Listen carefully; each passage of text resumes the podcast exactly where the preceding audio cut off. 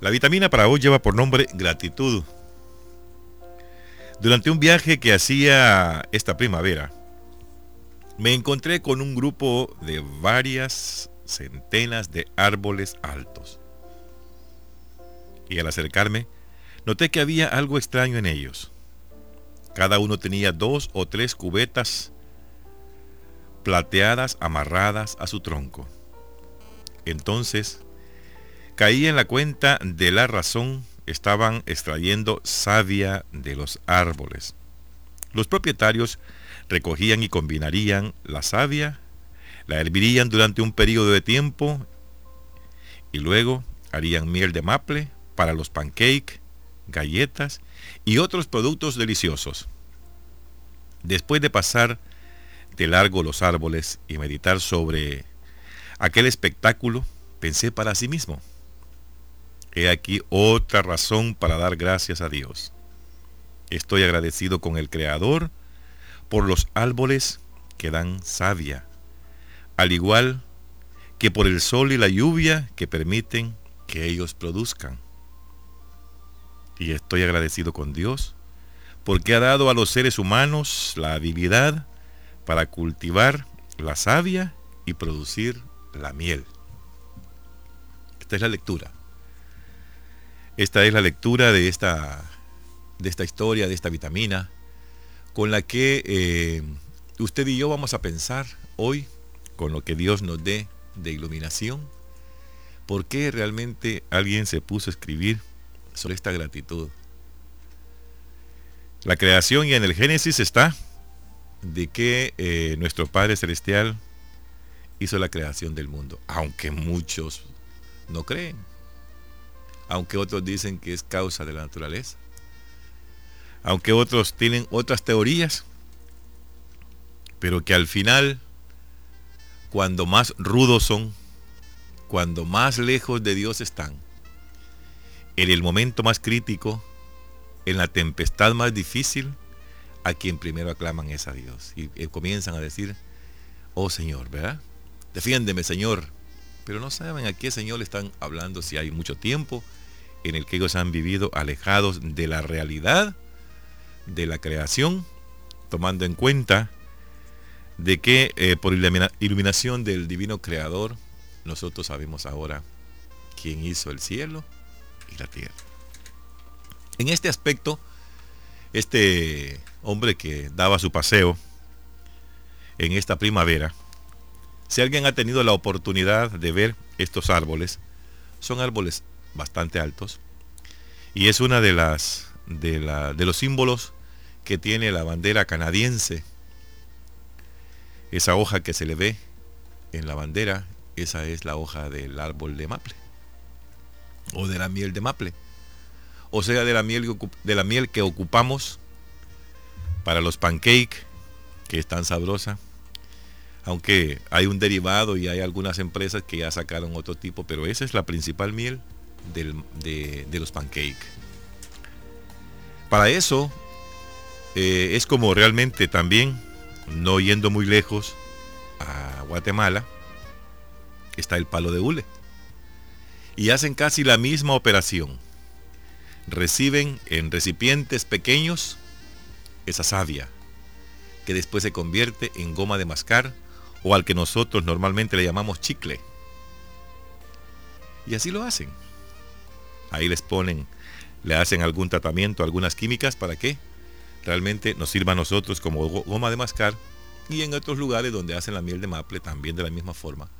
Hacen el cocimiento para poder sacar la sustancia y distribuirla. Porque Dios nos puso a nosotros en el lugar del paraíso. Nos entregó a nosotros el jardín del Edén y nos dejó para que lo labrásemos y lo cuidásemos. Para que lo cultiváramos o lo destruyéramos. Pero qué bueno que el Señor ha iluminado a esta gente para que de esta savia que sale de estos árboles también nos alimentemos nosotros, porque no solamente miel hay, también salen medicamentos. También dice aquí eh, galletas, y otros productos deliciosos, de los cuales en algún momento también los consumimos, que es parte de la miel de maple. Pero vamos a esto.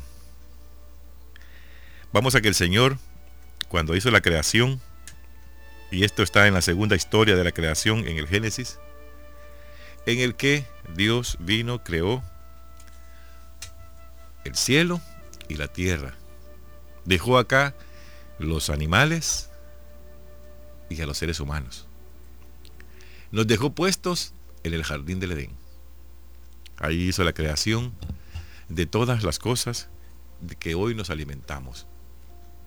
Los peces, eh, los árboles, el aire, la lluvia, cada una de esas cosas, el sol, el frío, el calor, todo lo necesitamos en nuestro cuerpo y lo necesitamos todos los días. Aquel que nunca recibe la luz del sol, si ustedes ven, es un hombre amarillo completamente. No tiene el color verdadero del cual gozamos quizás nosotros, los que vivimos en América, que el sol nos da a la mejor hora. Y aquí en nuestro pueblo, a que a veces protestamos y renegamos cuando nos sofoque el calor. Y en otros países están deseando por lo menos cinco minutos de sol. Allá ya no quieren frío y nosotros queremos frío. En este tiempo nos sentimos satisfechos con la creación de que nos está mandando un poco de frío. Y eso lo sentimos súper sabroso. Pero eso es creación. Por eso hay que darle gracias a Dios. Porque nos hizo tan perfectos. Porque hizo los árboles. A veces me he quedado pensando, ¿cómo es que nosotros somos tan perfectos? ¿Cómo es que nosotros venimos con nuestras uñas, con nuestro pelo, con nuestros dedos completos, con nuestro cuerpo, con nuestros ojos, con nuestra nariz? ¿Se ha puesto a pensar usted en algún momento cómo fue esa creación? Hay muchos ignorantes en este mundo que dicen que nosotros venimos de la creación del mono o de, venimos de la descendencia de los monos. Pero usted ha visto monos bonitos como usted. Usted se ha visto al espejo y se ha visto, dice un día, qué bonito me hizo el Señor. A veces nos decimos nosotros, ay Dios mío, ¿por qué Dios me hizo tan pequeño? Y los que somos altos decimos, qué barbaridad, Dios no se pudo fijar en la gente pequeña y ¿por qué no me hizo a mí pequeño igual que este otro? Comenzamos a protestar.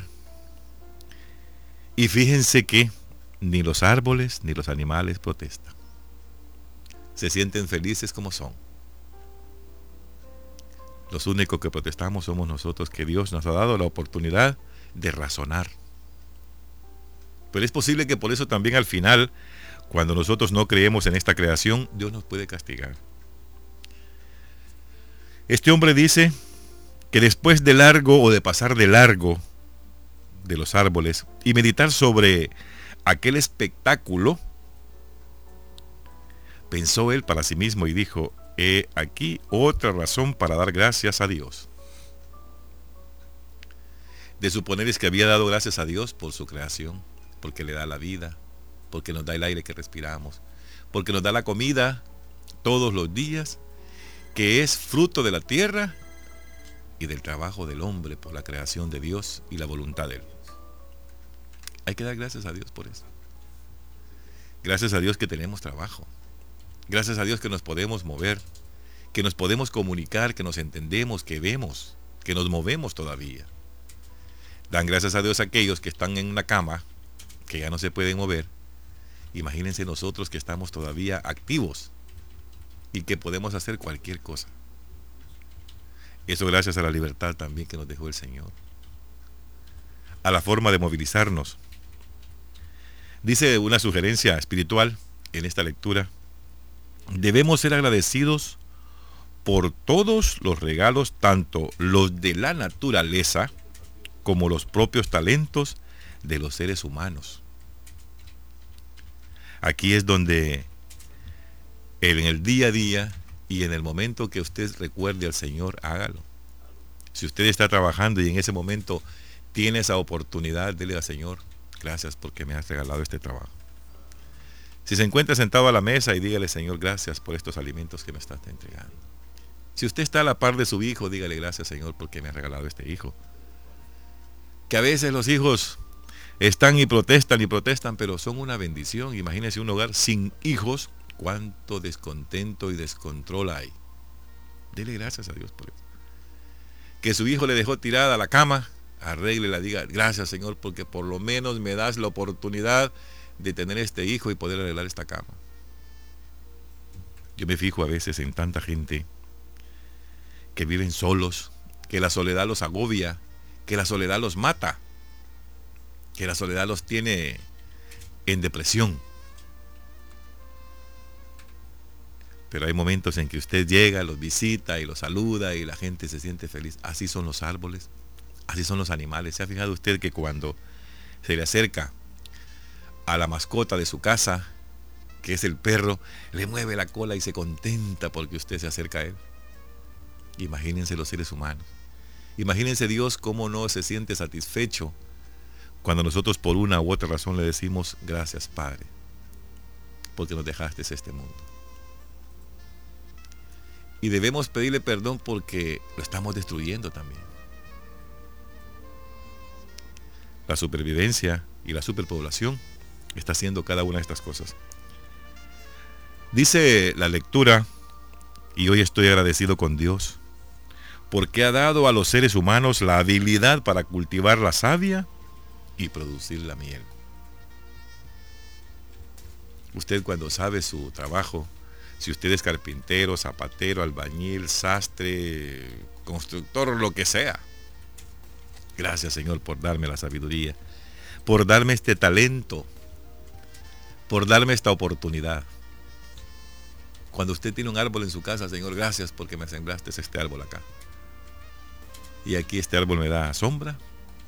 Y si de frutas, gracias porque me das las frutas también. Como dice el pensamiento bíblico, tomó pues Yahvé Dios al hombre y lo dejó en el jardín del Edén para que lo labrase y lo cuidase. Ojalá y nosotros, que nos ha dejado el Señor en el jardín del Edén. Eso puede ser en, una empresa, ese puede ser en, en una iglesia, ese puede ser en su casa. El jardín del Edén puede ser su empresa. Entonces, labre su empresa. Hágala prosperar su empresa. Trabaje su empresa. Cuide su empresa.